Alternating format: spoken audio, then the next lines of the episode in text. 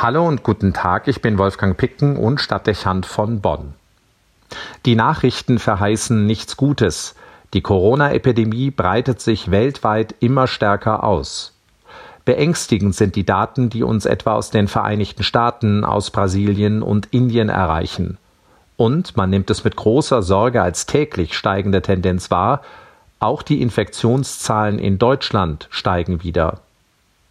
Zwar hatte man befürchtet, dass das Reiseverhalten in den Sommerferien eine neue Verbreitung des Virus auslösen könnte, dass es nun aber die ersten Signale gibt, die tatsächlich in diese Richtung weisen, dürfte alle beunruhigen. Den meisten ist klar, dass eine zweite Welle und möglicherweise ein erneuter Lockdown eine Katastrophe heraufbeschwören würde, die schwer zu meistern sein dürfte. Noch wissen wir nicht einmal, ob und wer sich von der ersten Welle wird erholen können. Zwar gibt es erste zaghaft hoffnungsvolle Prognosen für die deutsche Wirtschaft, aber sicher sind sie nicht. Vielleicht ist es gerade dieser Eindruck, wir seien hierzulande halbwegs glimpflich durch die Krise gekommen, die nicht wenige leichtsinnig werden lässt. Dennoch irritiert die Unbedarftheit und Gleichgültigkeit, mit der sich in vielen Städten vornehmlich junge Menschen abends und nachts an angesagten Plätzen zu Partys tummeln. Nicht anders verhält es sich an vielen Badeseen und Schwimmbädern, in Geschäften und Gaststätten. Bei solchen Menschenansammlungen in beengender Nähe braucht es nur einen Infizierten, und die Wahrscheinlichkeit steigt, wie wir wissen, wieder. Und solche Orte werden von jetzt auf gleich zu Hotspots und gefährlichen Ausgangspunkten für das Infektionsgeschehen. Die Folge sind Lebensgefahr für viele Menschen und das Risiko eines zumindest regionalen Lockdowns mit allem, was dazugehört. Das kann niemand wirklich wollen.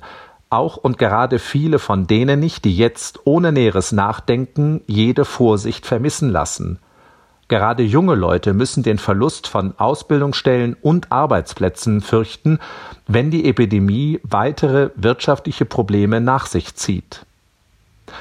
Zweifelsfrei ist es eine Herausforderung, über einen längeren Zeitraum Aufmerksamkeit und Rücksicht zu wahren.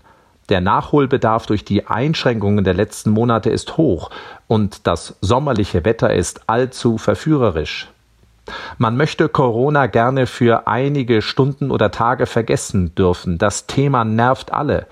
Aber genau darin liegt die Gefahr. Dieses Virus lässt sich in keinen Kontrakt ein und ist nicht berechenbar, jedenfalls nicht so, wie wir es gerne hätten.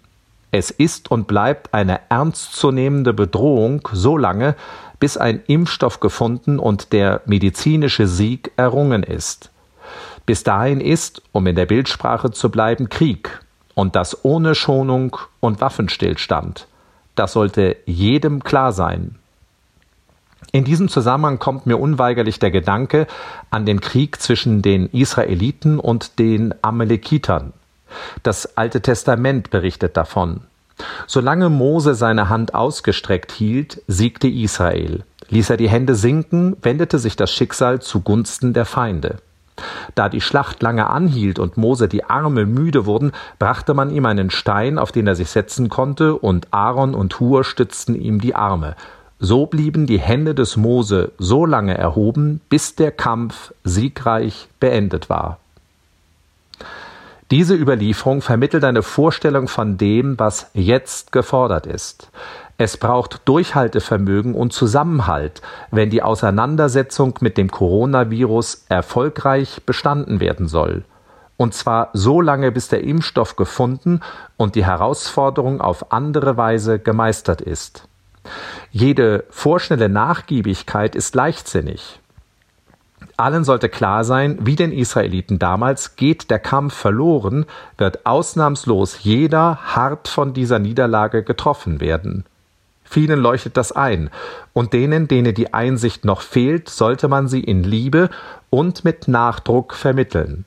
Es geht, wie in jedem Krieg, um Leben und Tod, um Sicherheit und Existenzgefährdung. Wolfgang Picken für den Podcast Spitzen aus Kirche und Politik.